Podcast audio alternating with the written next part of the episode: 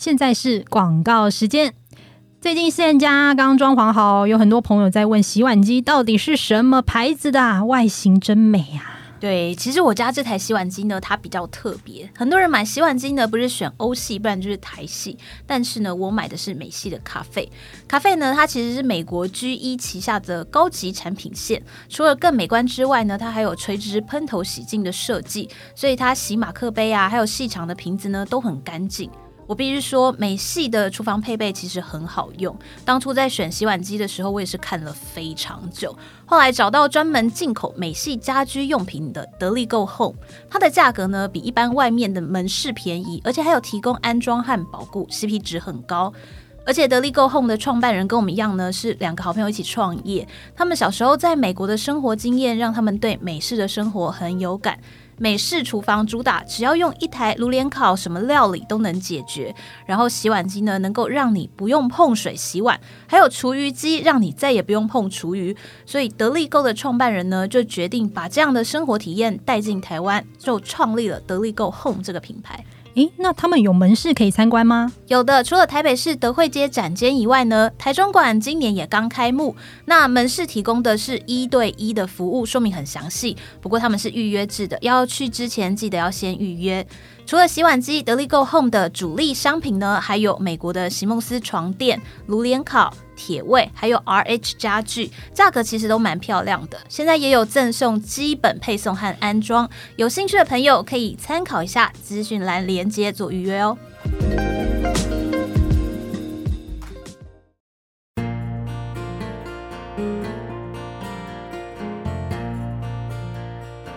今天是美好的一天。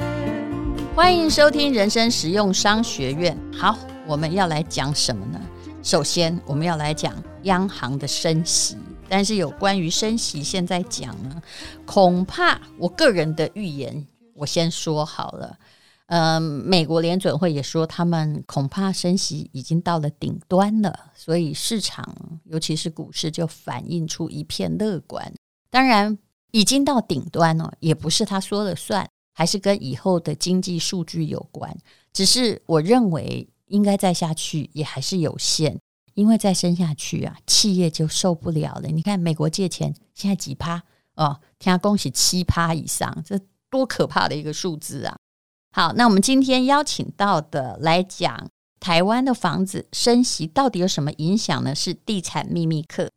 Hello，丹如姐，我是地产秘密课的 Team，我是 Sam，大家好。嗯，他们最近也开了一个课程，哎，这课程叫什么名字啊？十五堂的聪明买房的地产秘密课。我本来一直觉得哈，就是说，呃，以前的人会倾向于买房东问西问啊，但是现在看你们有这么多人加入，就表示其实大家哈知道房子投资是一辈子的事情，就希望自己不要踩到地雷。或者是再也不会道听途说，这倒是一个理性的开始，对不对？其实我们自己也蛮意外的。其实现在老实说，大环境并不是说非常的景气，但是想不到大家观念其实都还蛮正确的，觉得说这个时候还是要补充就是买房的相关知识，因为毕竟这是一辈子的事情。上个课程也不过两三千块，对不对？对啊。可是呢，我万一你这个一个讨价还价，可能就是二三十万的事情。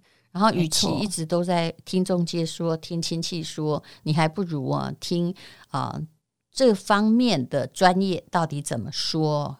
那么好，我们来讲升息吧，哈。那升息到底对自住客有什么影响？那现在我看到的很多的地方一直说啊，因为什么升息呀，所以投资客都放弃了自己的房子啊，到底是真的还是假的？嗯，其实升息对自住客影响，当然就是你的利息支出变多嘛，不只是你房贷利息，还有你的车贷啊，包括你的信贷。那我们再帮大家回忆一下，就是今年其实已经三度升息了，在十二月中的央行理监事会议会不会升息，就是我们之后，因为我们这一集应该是在前面升到多少？现在已经升了两码了。对，在三月十七号是升息一码，然后六月十六号是升息半码，九月二十二号是升息半码。所以本来是一点三一趴，对不对？对，我呃之前最低啦，对对对，之前有跟大家回忆一下，就是在去年的时候是史上最低的利率是一点三一 percent，那在今年升息两码之后，已经来到了一点八一。那如果十二月十五号央行理监事会议再度升息半码的话呢，嗯、房贷利率大概会来到一点九三五 percent。那这样会有什么样影响呢？以一千万的房贷来比较的话，二十、嗯、年本息摊还，你如果是跟去年一点三一来相比，光是一个月就会增加两千八百多块，一年就会增加三万四千多块。本息摊还如果不要算本，本应该是摊的一样多嘛，对不对？对，但是其实对自住客来说，差个两千多块，其实还是有差啦。所以我就说，为什么你看我不关心这个问题？因为我一定是我现在有贷款的东西。都是自住啊！其实现在以这个房地合一税而言，那投资客哦，我相信该退场的也退场，因为那不退场大概不会退场。为什么？因为你至少要持有超过两年，你才不会完全涨价归公啊！不然我们是怎样替政府打工嘛？所以有实力的人，他就是有办法撑过那两年的持有期。真正没有实力的，对我而言，我认为他们应该走了。还有自助客，说真的，难道你可以因为你看一年一个月多少两千八？假设你贷款一千万的话，你就放弃你家吗？这不太可能吧？对，尤其是像我十年前买房子的时候，当时的利率是二点零二。对，大家都忘记以前是更高的。对，所以其实这十年来，我发现房价的涨幅其实已经超过两趴了。是，所以对我来说，我现在其实也不用急着把这两趴把你家。涨几趴呢？我将两百趴。我将是，我们真的好好的来算数学，你就会发现，我家应该涨了二点五倍哟。你看看，你看看，呃，很神奇，两百五十趴。所以，如果你买对地方，尤其是你是自住啦，对，我是自住，为什么要在乎那个两趴？当然，如果你说一点三一趴，如果就加一倍，可能会有影响，因为我们利息本身的支出就会多一倍，对不对？可是现在。并不是诶、就是两千八百块。有啦，你如果贷款一亿哈。你一一个月就多付两万八，但你不用担心，因为能够贷款一亿买自住屋的人也不在乎两万八千块。对，没错，这是个逻辑。对，但是那种就是资金控管上面会比较紧的首购组就要特别注意了，嗯、因为他们当时买预售可能没有预料到这一波今年会升息这么多次，然后他还是在一点三一的时代，他可能买了预售屋，发现哎、嗯，原来现在的利率条件已经到两趴了，所以我们还是建议首购跟换屋组就是要做好全面性的风险控管。对，而且如如果你资金就是没有这个源源不绝的现金流，你实在不应该乱买房子，是不是啊？如果连两千八都影响到你了，那你真的没有资格买。我觉得你钱应该放在其他的投资的地方，嗯。那自己住的没话讲了，嗯，对自己住的其实就把它当成一个资产啦。嗯、但是因为我现在也有换屋的计划了，所以我觉得当时十年前买这间房子也是让我就是开始有十年的换屋计划，也在今年顺利的成功的换。你又换啦？对哦，但如姐，我不是住在竹北吗？我我住竹北，但是你本来房子几平？我本来房子是全幢三十一平，含一个车位。对，里面多少？大概室内二十平左右，量有点小，有一点小。万一生生两个就不够住。对，现在两个人住都已经有点挤，因为东西越来越多了，所以我们其实已经太小会妨害婚姻，真的，真的，真的。所以那时候其实我跟我先生工程师就已经有订立了一个十年的换屋计划，也蛮顺利，在今年完成。所以呢，现在是几平？现在是换到全幢，大概是四十七平左右的房子。哦，所以已经搬进去了吗？还没，还是预售。他明年会交屋。哦，对，所以想必又有那个入厝的典礼，对不对？啊，只是那可是四十七平，现在里面是几平呢？大概也是三十平左右。所以我跟你讲，台湾房子真贵，因为人家国外房子算的绝大部分是实际坪数，我们呢就在六折，嗯，不然就六五折。对，尤其竹北这几年房价涨得非常的凶，我刚好是在房价涨幅的那个出生段，刚好就投入了房地产，所以还算是没有买在高点。嗯、那四十七平买的时候多少钱？呃、我对实际价格很有兴趣。我买的时候大概是三十万左右，然后现在呢？现在我们那个区域目前的新建案大概是七字头，这什么东西？呃、对不起，我说的什么？没关系，等一下是竹北，不是台北啊。对不起，竹北是好地方，但是这样有没有太贵哈？淡如姐，我要跟你说，新竹竹北是现在的新天龙国，他们平均薪资很高、啊，我们的平均薪资是高于大安区跟信义区的。全台最有钱的十个里，有大概七个是在新竹竹北，都嘛台积电，对不对？就是还有一些科技公司，对科技公司的年薪蛮高的，我们都在那边，我们都说我们自己是那个刺激贫户啊。所以你算主科太太吗？我算，我算，也算也算。好，我把它讲差了。可是无论如何，我相信大家对于这种价格很感兴趣。哎呀，那我去年买我的书房在台北，哎，我还不到太蛋白区，哎，我才买五十几万，我是不是已经赚很多啦？自己住了赚也没用，对不对？嗯，对，嗯，好。那么今年呢，就是说，也就是说，如果怎么样的话，你可能要增加点收入，不要让那个增加的两千八或者两千万就增加五千六，不要让它影响你，对不对？嗯。对，因为其实我们也有提醒大家说，这一波啊，央行除了它有升息以外，它还做了一件事情，是所有想要买房子的人应该去特别注意的，就是它调高了存准率。嗯、那存准率，我先讲一下白话文，它其实就是存款的准备金比率，嗯、也就是银行自己的事情。对，就是它呃，银行资金不能用于放贷的比例，所以呃，当人们把钱存到银行之后，银行不能把这些存款百分之百的挪用嘛，因为它要保护这些把钱放在银行的人，让你的贷款变得比较困难。对，那现在央行调高这个存准率以后啊，银行可以放出来的钱就变少了。对，那对买房子的人有什么影响呢？因为他们现在在承做放款业务的时候呢，资金就非常的吃紧。嗯、那以前我们可能货币变少，对，以前我们要贷房贷，我们可以比如说三家银行，我们去比较。嗯，那其实现在情况是有一点点反过来，变成说，哎、欸，银行它选客户哦，我要去求银行是吗？对，就算我要用一点九趴来贷，要去求他。他们姐的话，应该是银行来求你了。最近也都在求银行，但是一般民众的话，可能就要特别小心，就是你平常的信用就要特别的去注意，不要有一些欠款记录，然后要保持自己良好的贷款的体质。比如说，你有稳定的收入，像我最近就有一个朋友，那因为他跟他先生最近买房子，但是他们两个的职业都是造型师。所以他们的固定收入就是不是特别的高，嗯、那其实，在银行的眼里，就是就不是嗯很好的房贷的体质。那他们最近稳定，嗯、对，那他们最近就是因为要买房去估价，结果呢，银行只愿意贷给他们六成，而且他们是自住客，第一次买房，对，其实就差还蛮多的。不过我以前都教人家在通膨时代，因为无论如何，通膨台湾至少超过三趴，这还是最保守估计。那现在贷款哦，你再怎么升息也不会超过两趴，大部分是这样嘛。那叫大家不要还本金啊、呃！我还拿我家做比较，也就是说，我家当时二十年前我都还住在那老房子里，嗯、呃，贷款的无论如何我没有还本金，一直到现在我都没有还。那 起我怎么能教这个？但是这可以讲吗？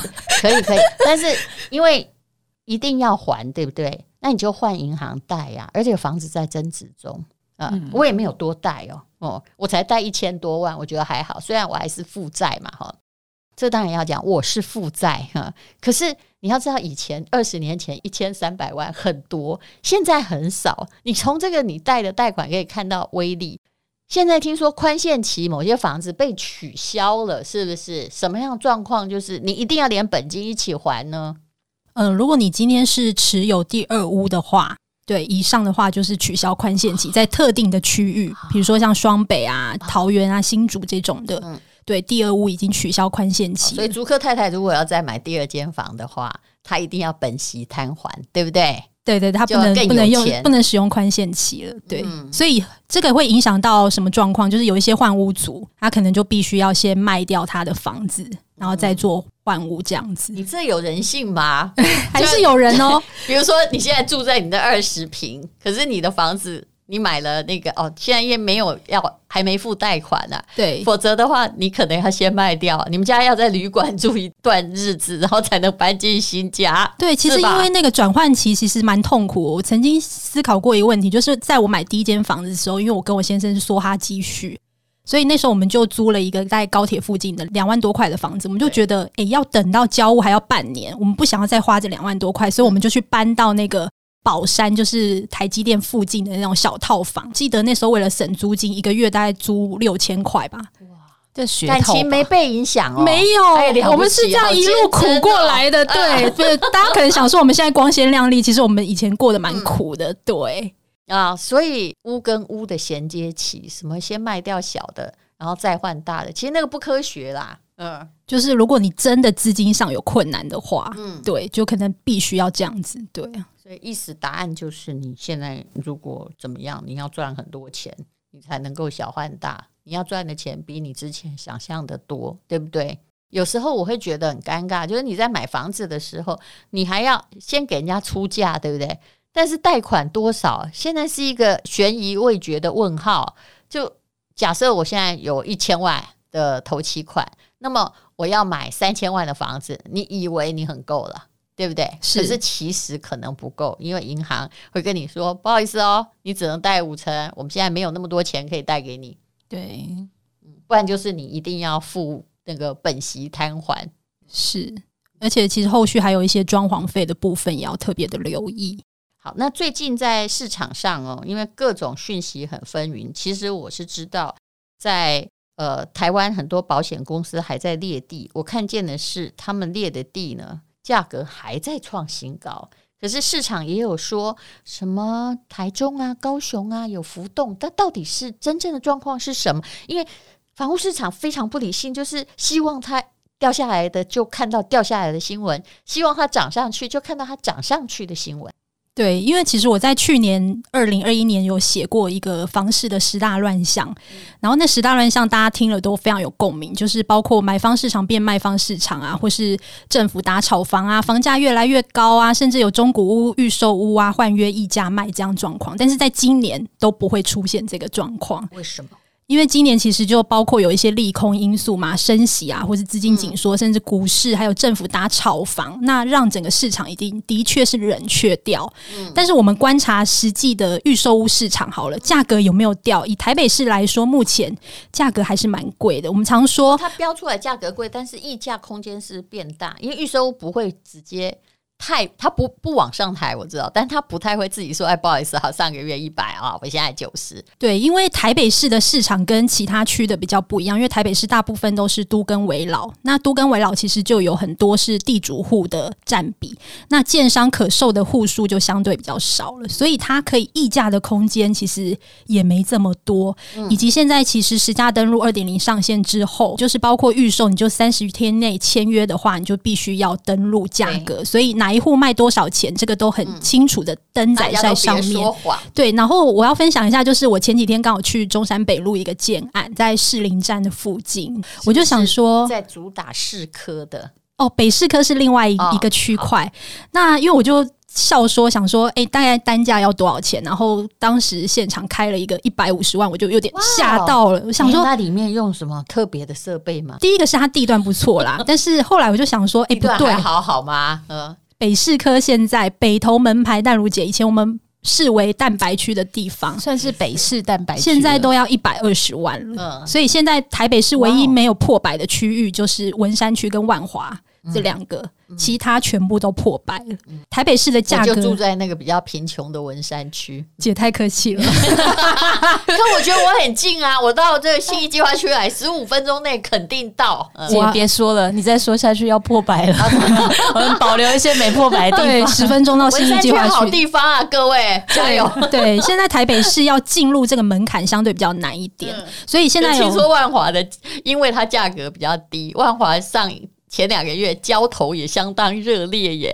对，因为现在只要是价格算是比较稍微比较便宜一点的区域。的确，自助客还是会往那些地方去。那你说中南部，尤其南部市场哦，如果你是买在蛋白区或是蛋壳，甚至我们还之前还有讲过蛋盒区，盒子的盒，嗯、就是在外围区的部分，的确价格有做一些下修哦。哦，对，所以你是指预售屋吗？预售屋，甚至是比较偏的地方，它可能原本它是十几万，那因为疫情的影响，它一次跳空到三十几万。所以这些地区，我们建议你，如果你真的要买房子，你多杀一点是吗？可是我有。看呢，我最近在观察，比如说以台北跟台中来看的话，呃，以实价登录来说，台北现在开出来的价格不会比实价登录高很多。我是说中古屋，但是以台中而言呢，你看它开出的价格，我看了很多间了，它的比如说实价登录同一栋的，明明同一栋，比如说去呃今年一月大概是呃一千万好了，它可以开到一千三、一千四，哎，而且普遍都抬了这么多价，是怎么样要让我们杀吗？还是说它真的变贵了？其实，因为台中这个地方，呃，有一阵子其实炒作是还蛮激烈的。它有时候可能一一个下午，接待中心就已经换过三张底价牌了啊。它可能早上是一千万，下午就已经到了一千一了。嗯，它有一阵子的房价的。升上去的幅度是非常急而且快，嗯，所以呃，就算它第一笔的成交是一千万，但是其实它旁边可能接下来呃比较后期成交的，它的价格其实都已经上去了。那买在前期的屋主，他当然他如果要脱手的话，他当然不可能去用他当时的成本去卖给下一手买家。他看，哎，隔壁我隔壁都已经卖到一千三了，我当然我也要卖一千三，甚至是一千四，所以就会有这种价格很很在很短的时间有很快的。落差，我一直觉得台中的落差哈，就是比台北大多了。嗯，对，所以应该也有比较好的讨价还价空间，看谁撑不住嘛。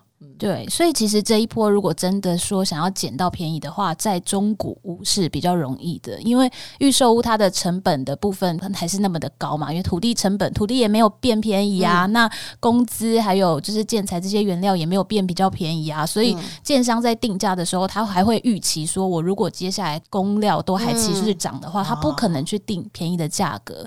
但是中古屋的部分，你就要看那个原屋主。买的当时的价格，他就有可能是买在一个比较低点。哦、那他如果有缺资金的情况，然后想要把资金，但是他还是都开很高，对，这是人性。对，但是在溢价上就他就比较会，比起预收就比较会有往后推的空间。我现在的感觉就是。那个我家虽然住蛋白区，但是台中跟高雄都比我家贵，新竹也比你家贵，新竹也比我家贵，我怎么这么幸运呢、啊？住在比较便宜的区。对，所以我们还是常跟自助客讲说，这一两年房价涨太多的，没有任何议题支撑，没有交通建设等等的这种房价虚胖区，就要特别注意，可能会打回原形。退潮时候就发现，就他在裸泳这样子。对 啊，那其实呢？哎，当然，很多人哦认为这个明年，我其实一直觉得房屋是长期商品，你也不可能因为明年会涨或明年会跌，卖掉你的自住屋或多买一间。那有人问我一个这个问题，我也拿来问你们：你觉得明年的整体房市会噼里啪啦掉下来吗？嗯。我认为不会大幅的掉下来，但是量会缩，嗯，对，成交量会缩，然后价格会微幅的修正，嗯，但是不至于会跌到可能就是当时二零一七的那时候的水准，因为通膨的影响，发生很大的灾难，对。嗯但是我觉得买房子最重要的还是要回归到第一个，就是你要看这个区域的未来性，它有没有产业支撑，或是人口红利，甚至是它有没有交通建设，这个部分要特别的留意。然后我觉得这一两年真的买在蛋黄区会相对比较安全。那我们也常常说，其实每一个区域都有自己的蛋黄区，所以在挑选区域的部分要特别留意。然后甚至是有一些。投资客量体过大，或者是房价虚胖的从化区，就要特别的注意哦。对这时候可能会出现价格多杀多，但是你如果现在买，你要仔细思考是不是买在高点。对，就是只要你要看的那个地区不太容易有邻居，你大概就要注意一点。对，有一些空屋率还是很高的区域，就要特别的留意。好，那你们最近有这个课程嘛？哈。有十几个单元，然后教大家怎么样去理性的买一间房子，可不可以介绍一下？好，那我们这十五堂聪明买房的地产秘密课呢，其实是集结我们这十几年来的一个看屋的经验，看过上千个建案，然后把我们实际粉丝甚至购物客会遇到的问题，然后一个一个拆解，从买房的第一步到最后一步。其实我发现现在市场上的确是蛮少针对自住客。这样子的课程很多都可能是针对投资客，他可能会教你怎么零元买房啊，或者是零自备款买房。我们通常不会教你这个，没有杠杆做太多哈，不管什么时代，你一定死，除非你现金流源源不绝。对，因为我觉得买房它不是旁门左道，是你必须要靠第一步，你要很清楚的知道你自己适合什么样的房子，然后你买什么样的房子是最理想的房子，而且房子买卖的。如果你要买个卖，中间呢会消失的费用其实是非常非常高的。只有一条路叫长期持有，那你是不是要长期持有？我前不久也有遇到有人看到青浦很热，然后他就去买青浦，然后他就说呢：“哎呀，以前可能是三十万了哈，现在呢已经涨到四十了。”我说没有卖掉的都不算。的确，所以我觉得这一波其实你真的是要找到你心目中理想的房子是很重要，尤其是建设公司品牌要特别的留意。对，因为这一波就是后疫情时代嘛，其实最近也陆续有听到说有一些小型建商倒闭的状况。那其实这些对购物客来说，真的就是血本无归。他们要取回自己已经付出的资金，其实就算是法律上站得住脚，也非常困难。因为健身公司可能可以脱产，嗯、所以实际上是拿不回来。世界各国都这样嘛，一搞好多年。嗯、对，那这个其实大家就是要特别留意，要选择一间就是体质比较良好，然后有品牌口碑的建设公司，可能会是比较保险。嗯好，至于怎么选，那就去看地产秘密课的聪明买屋的课程，这是在 Press Play 对不对？对，好，那大家可以看一下哦，我们是不是有什么样的优惠呢？嗯，有，我们现在目前的早鸟价就是打三三折，就是不用三千块就可以买到这一堂课程了。嗯、好，请看资讯栏的连接，谢谢地产秘密课，谢谢。谢谢今天是勇敢的一天，没有什么能够将我为难。今天是轻松的一天，因为今天又可以，今天又可以好好吃个饭，做我爱做的事，唱我爱唱的歌，吃我想吃的饭。尽量过得简单，做爱做的事，唱我爱唱的歌，吃我想吃的饭。尽量过得简单，尽量过得简单。